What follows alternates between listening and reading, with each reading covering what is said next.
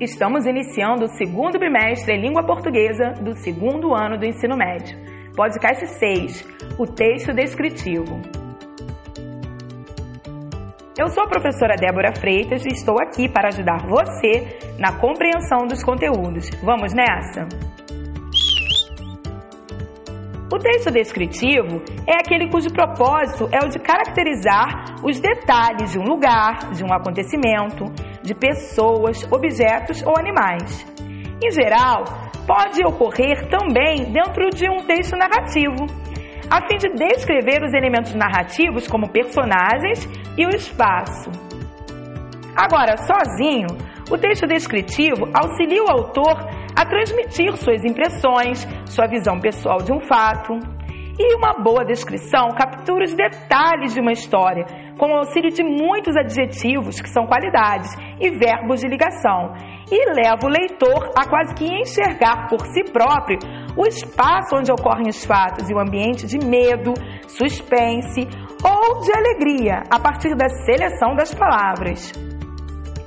Existem textos descritivos únicos.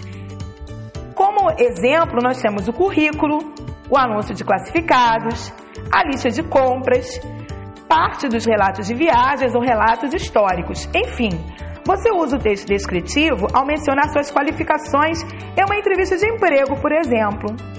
Ouça, eu busco prática em atividades no setor de contabilidade. Inclusive, já fiz dois estágios com êxito em uma empresa multinacional. Ou procuro solucionar conflitos e sou dinâmico. Você se descreve, fala o profissional que é e o que pretende desenvolver. Tipos de descrição.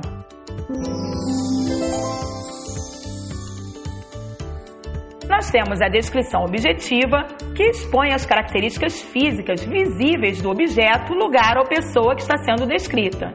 Exemplo: a mulher era magra, tinha os cabelos curtos e usava uma saia florida com uma blusa preta. E também temos a descrição subjetiva, que prende-se aos detalhes psicológicos que não são visíveis e que quase sempre caracterizam a opinião e os sentimentos de quem está descrevendo. Exemplo: a mulher era muito elegante, tinha lindos cabelos e um olhar penetrante. Agora vamos analisar duas perspectivas diferentes dos olhos o primeiro é o fragmento do poema Dos Olhos da Amada, de Vinícius de Moraes, que gerou até uma música. Ó oh, minha amada, que os olhos teus são cais noturnos cheios de adeus. São docas mansas, trilhando luzes que brilham longe, longe nos breus. Ó oh, minha amada, que olhos os teus. No poema de Vinícius de Moraes, os olhos da amada talvez sejam de tristeza, solitários, ou simplesmente ele quis captar que são escuros, profundos e olhos de mistério. Agora, vamos ouvir um fragmento de Teresa, de Manuel Bandeira. A primeira vez que vi Teresa, achei que ela tinha pernas estúpidas. Achei também que a cara parecia uma perna. Quando vi Teresa de novo, achei que os olhos eram muito mais velhos que o resto do corpo. Os olhos nasceram e ficaram 10 anos esperando que o resto do corpo nascesse. Hum, será que depois ele se apaixonou por Teresa? Porque a primeira impressão não foi muito agradável, me parece. Mas perceba que tanto o primeiro poema quanto o segundo traduz uma visão pessoal do eu lírico. Uh, e tem características únicas, características próprias dos olhos das amadas, ok?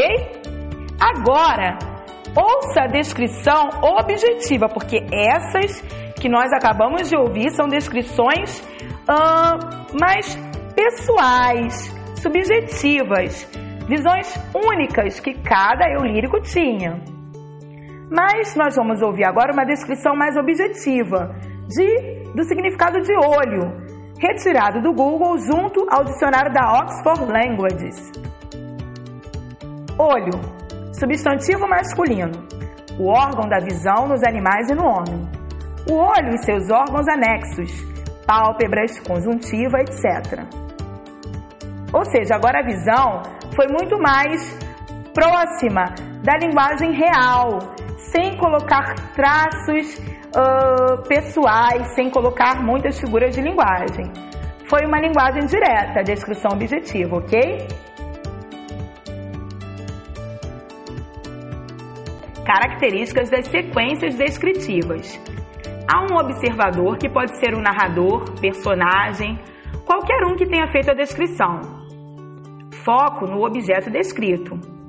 Presença de adjetivos ou frases que qualificam esse objeto e de comparação. Uso de verbos de ligação. Relato de fatos concretos sem muita divagação. Objetivo de apresentar detalhes suficientes sobre o objeto descrito, para que o leitor do texto consiga visualizá-lo, sem que seja necessário ver ou conhecer tal objeto. Agora, esquema das sequências descritivas. A descrição apresenta três passos para a construção: introdução, que é a apresentação do, do que se pretende descrever, desenvolvimento, que é a caracterização subjetiva ou objetiva da descrição, e conclusão, que é a finalização da apresentação e caracterização de algo.